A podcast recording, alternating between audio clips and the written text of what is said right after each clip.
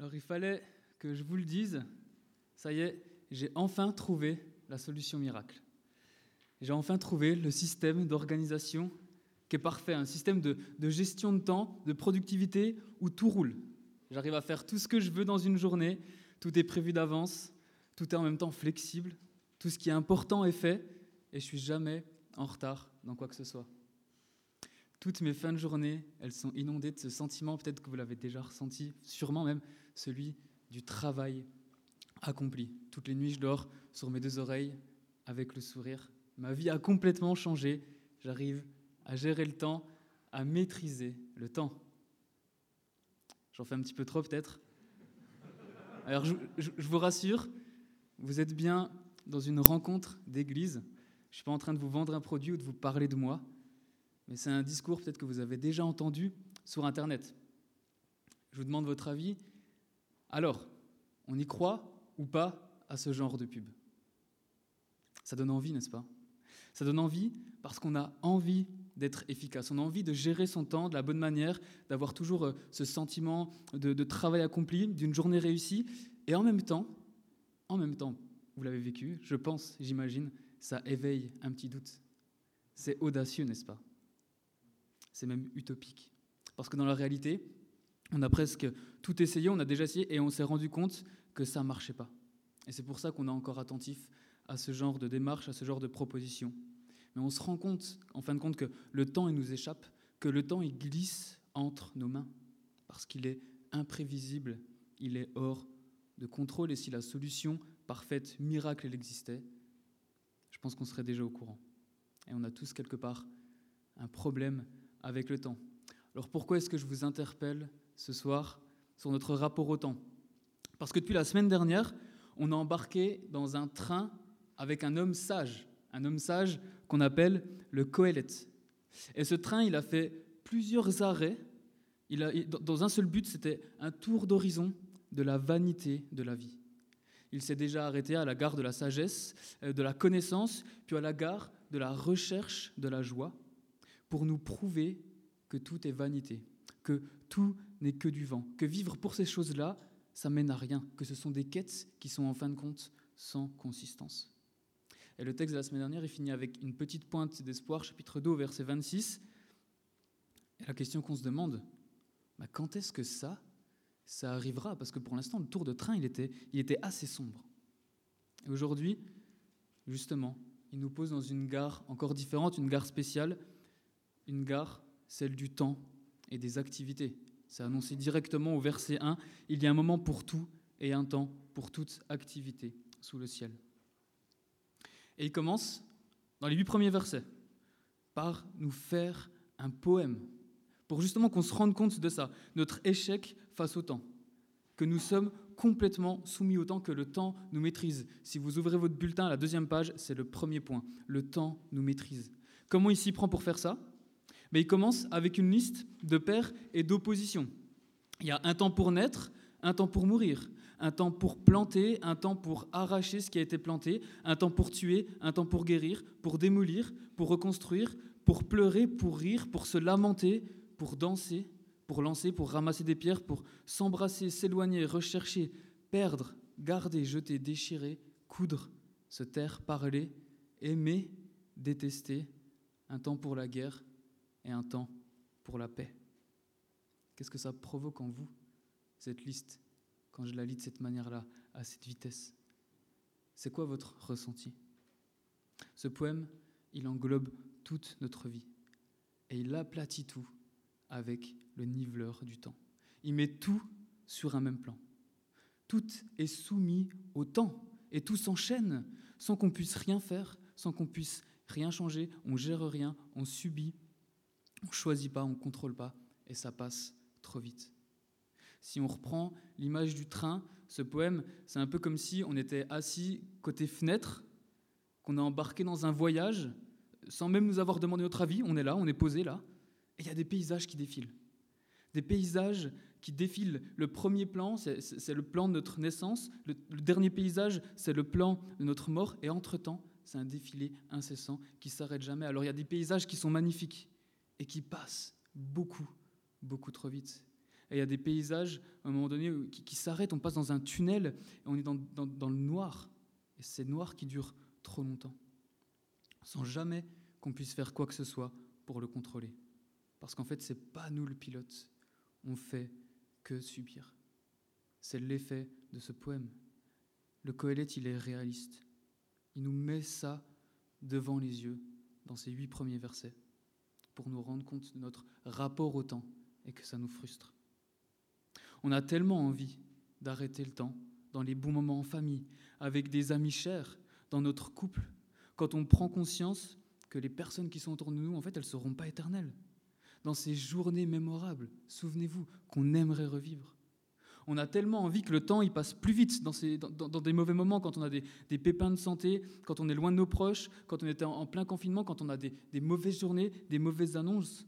Et dans ces jours importants, les anniversaires, un, nouvel, un nouvel, an, euh, une nouvelle rentrée, un déménagement, la fin de nos études, le changement d'un travail. Et là, dans, ces événements, on, fait un dézoom et on fait un petit bilan et on prend le vertige, on a le vertige parce qu'on se rend compte que tout s'est passé en un clin d'œil, parce qu'on se rend compte que le compte à rebours, il a commencé et qu'on ne pourra pas l'arrêter, que toutes nos activités, elles auront une fin, qu'on le veuille ou non. Les moments de joie et de peine, les moments de maladie ou de santé, il y aura un temps pour tout.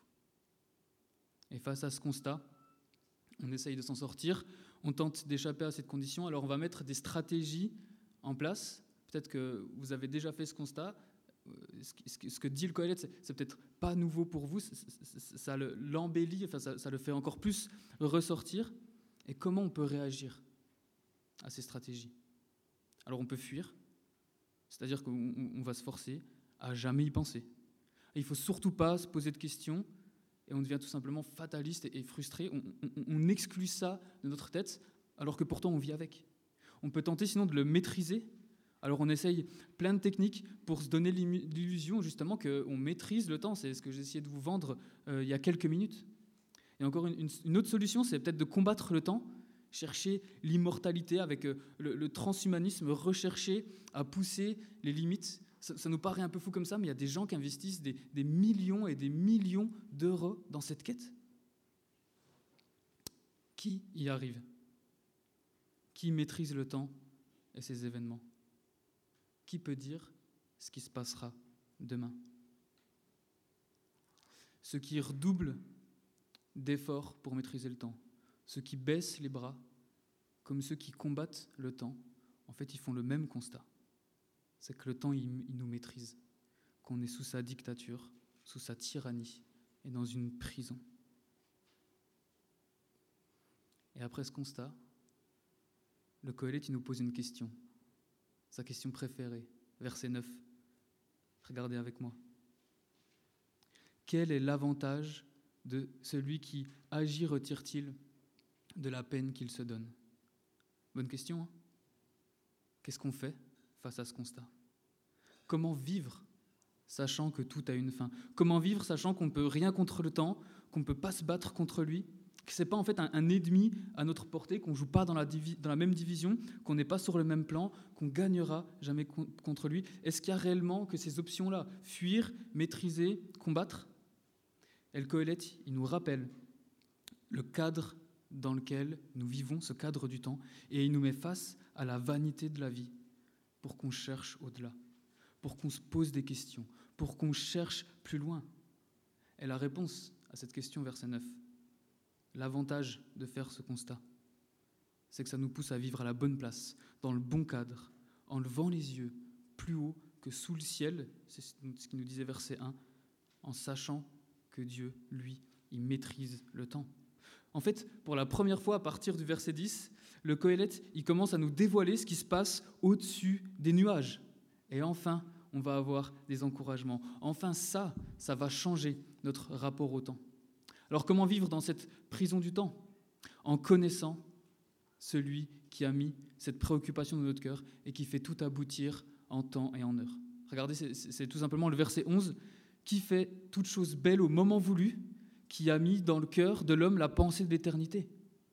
Et ça, c'est vrai, même si l'homme ne peut pas comprendre l'œuvre que Dieu accomplit du début à la fin.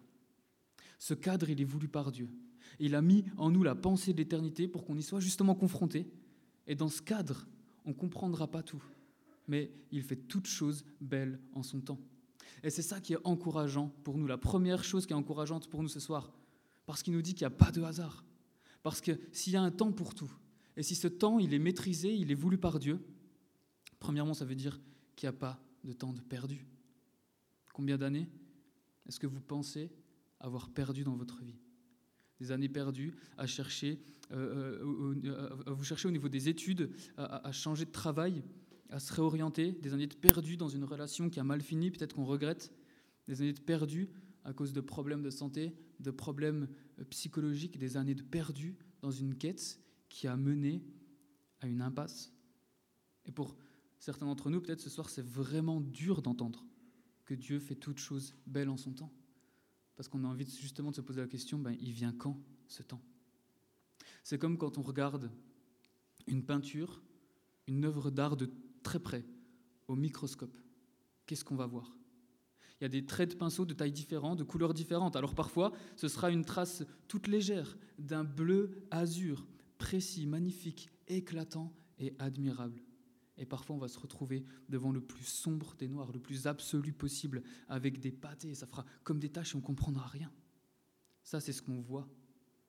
Mais Dieu, il est au contrôle et il sait ce qu'il est en train de faire. Il est en train de peindre sa toile, même si nous, on ne capte pas le dessin. Dieu sait ce qu'il est en train de faire. Et de savoir ça, ça nous encourage aussi à accepter la saison dans laquelle on est. Il y a un temps pour tout.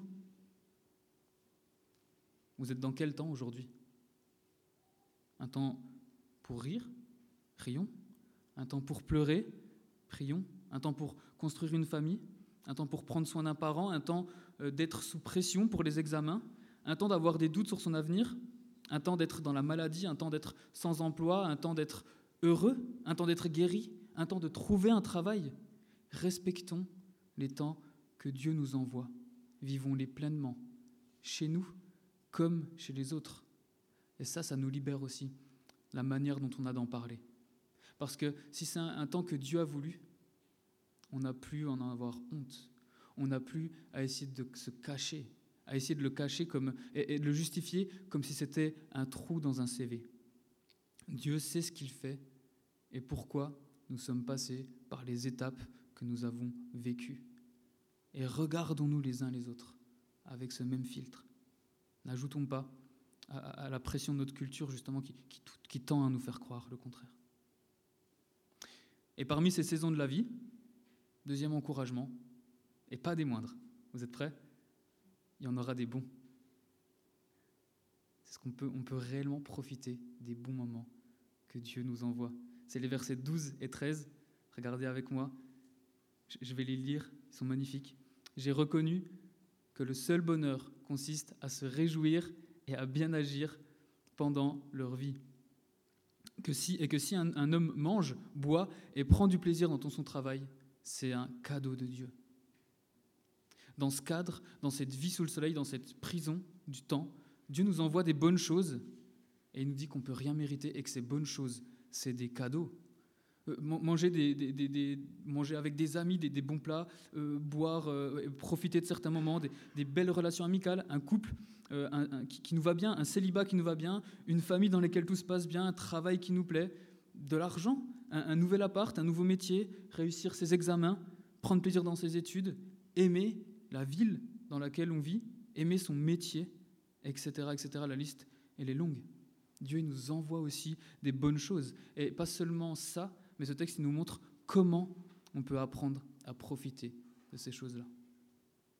La première chose, c'est de le faire réellement. Parce que la vie chrétienne, ce n'est pas une vie de privation, mais une vie où on reçoit les bonnes choses comme un cadeau. Et c'est comme ça qu'on en profite à fond et réellement. Parce que c'est quoi notre réaction quand on reçoit un cadeau? Ben, Premièrement, c'est la joie. Ensuite, on, on, est reconnaissant, on a envie de dire merci. Et en fait, on ne peut que dire merci quand on reçoit un cadeau. On ne peut que dire merci quand Dieu nous permet de vivre de bonnes choses. Je parlais cette semaine avec une personne qui vient de l'étranger, d'un pays où on ne mange pas tous les jours à notre faim, à sa faim. et, elle n'est pas habituée à vivre dans l'abondance. Et aujourd'hui, elle remercie Dieu du fond de son cœur parce qu'elle sait que ce qu'elle mange, que ce qu'elle vit aujourd'hui, c'est pas un dû, qu'elle l'a pas mérité plus qu'un autre, mais que c'est uniquement une, grâce. elle reçoit les mêmes choses que nous, mais elle en profite vraiment parce qu'elle sait que c'est un cadeau et que c'est pas un dû. C'est comme ça qu'on en profite réellement. Profitez, profitons à fond de nos amis comme des cadeaux. Profitons de bons plats comme des cadeaux. Profitons de, notre famille comme des cadeaux. Profitons de couple comme de cadeaux, de notre travail, notre logement, de la nature, du sport, nos études. Profitons vraiment en gardant en tête, en reconnaissant que ce sont des cadeaux de Dieu et pas des dus. Profitons vraiment en ne faisant pas de ces choses le socle de notre vie ou des mérites, mais des bonus et des cadeaux. Profitons vraiment en sachant que ça nous a été donné sans qu'on ait rien fait pour. Profitons vraiment en sachant que ça peut nous être enlevé sans qu'on puisse rien y faire. Ça partira, ça reviendra, ça se répétera, et on ne peut rien changer, parce que c'est Dieu qui tient les rênes. C'est ce que nous dit le verset 14. Regardez avec moi. J'ai reconnu que tout ce que Dieu fait durera toujours, sans qu'on puisse enlever ou ajouter quoi que ce soit. Ce que Dieu fait est éternel. Lui seul, il est au contrôle et on peut ni rien enlever ni ajouter quoi que ce soit. Et ça, ça nous enlève encore une fois l'illusion qu'on contrôle notre vie. On fait des plannings, des rétro-plannings, tout s'enchaîne, la vie défile, on fait des, projets à 3, 4, même 10 ans. Qui sait si demain on aura à manger? Qui sait si demain on aura toujours les mêmes études, le même travail, le même confort, la, santé? Qu'est-ce qui nous garantit même qu'on sera encore en vie? Et Dieu, il agit de cette manière. La suite du verset. Pourquoi est-ce qu'il agit de cette manière? Afin qu'on éprouve de la crainte devant lui. En fait, notre soumission au temps, ce cadre-là, ça nous en apprend sur notre taille devant Dieu. Nous sommes soumis au temps le temps, lui, il est soumis à Dieu. Et ça nous renseigne sur notre position devant lui. Ça nous remet à notre place, à la bonne place. Dieu est le maître du temps. Il fait toutes choses bonnes en son temps. Il, nous donne de profiter des bons moments comme des cadeaux. Et il maîtrise. Et par là, il nous apprend à le craindre. Voilà les trois, les trois encouragements de, de ces versets 10 à 15. Le Colette, en fait, il nous encourage en nous remettant à la bonne place avec la bonne perspective. Dieu est l'auteur de ce cadre et il nous apprend à vivre dedans.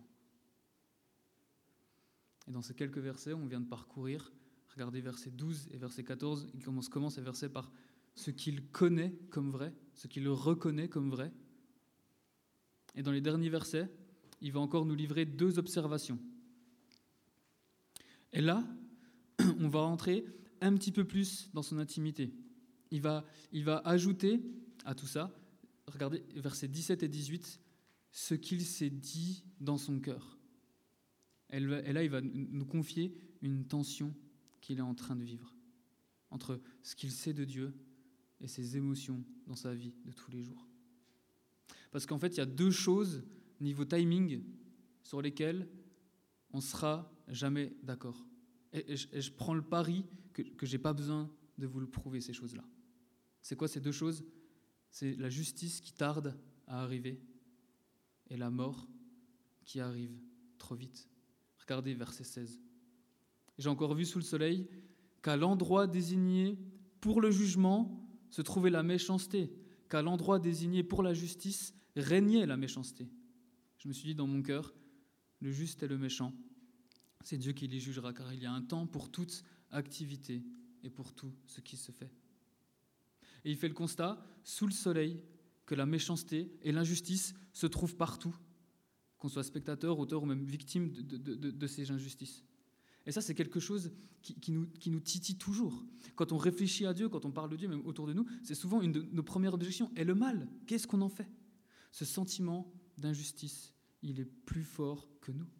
il, nous met en colère et il nous, il nous, frustre, même si on sait que Dieu il fait toutes choses bonnes en son temps, même si on sait qu'on peut profiter réellement des bons moments de la vie en sachant que c'est des cadeaux, même si on sait qu'on contrôle rien et que Dieu est au courant, même si on sait qu'il fera justice, verset 17, un jour, on se demande, enfin, quand ce temps de la justice il viendra. Ce n'est pas la seule chose qui alimente la tension du Coëlette. Le jugement, il n'est pas pour tout de suite, mais regardez, verset 18, il y a une chose qui est certaine, c'est la mort. Verset 18, je me suis dit dans mon cœur à propos des êtres humains que Dieu les met à l'épreuve pour qu'ils voient par eux-mêmes qu'ils ne sont que des bêtes. En effet, le sort de l'homme et celui de la bête sont identiques. Ils meurent tous les deux. Ils ont tous un même souffle et la supériorité de l'homme sur la bête est nulle puisque tout n'est que fumée. Tout va au même endroit. Tout a été fait à partir de la poussière et tout retourne à la poussière. Qui sait si le souffle des humains monte vers les hauteurs et si le souffle de la bête descend dans la terre? Et en plus, c'est cette question plus loin dans le livre, vous, irez voir chapitre 12, verset 7, il connaît la réponse à cette question. Pourquoi il nous la pose? Pourquoi il nous pousse à cette réflexion radical. En, d'autres mots, qui sait si on finira autrement que euh, le cochon d'Inde enterré dans le jardin du voisin?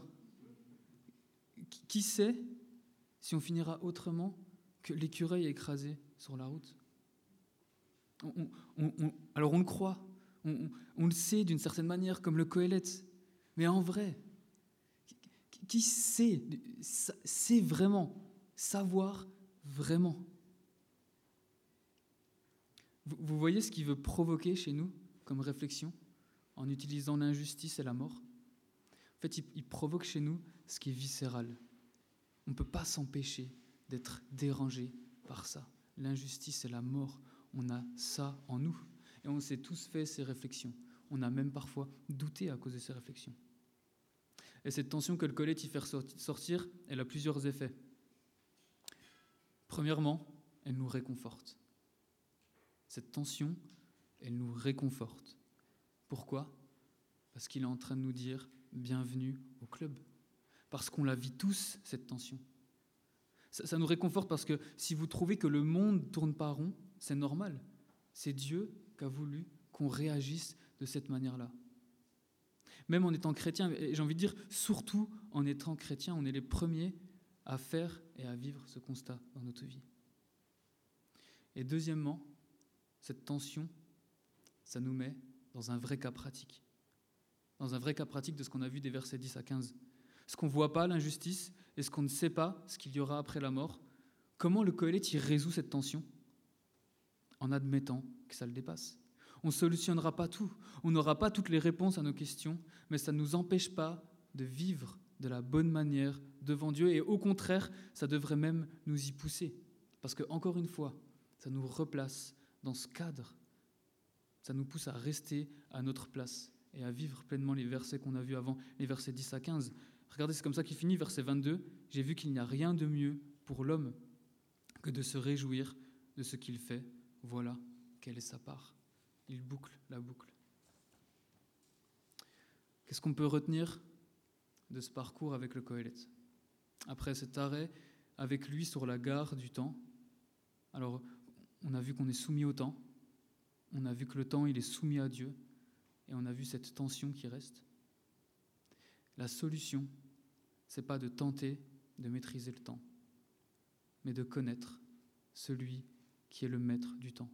L'enjeu de ce texte, c'est de se rendre compte que l'on vit dans le cadre que Dieu a voulu, qu'on le veuille ou non, on y est. Qu'on se dise chrétien ou pas ce soir, on est dans ce cadre que Dieu a voulu, on est tous dans le même bateau. Et la question que j'aimerais vous poser, avec laquelle on pourrait repartir ce soir, on peut repartir ce soir, c'est est-ce que ce cadre-là, il nous pousse à craindre son auteur? Parce que, in fine, c'est ça que veut produire le Coëlette, verset 14, verset 18, c'est afin qu'on le craigne, pour qu'on soit dans la crainte de Dieu. Et ça, ça nous libère de la tyrannie du temps. non en explosant le cadre dans lequel on est, on ne peut rien faire pour l'exploser ce cadre, on vient de le voir, mais en vivant à notre place de la bonne manière et en avançant avec confiance avec Dieu dans ce cadre. Je vous invite à prier avec moi pour conclure.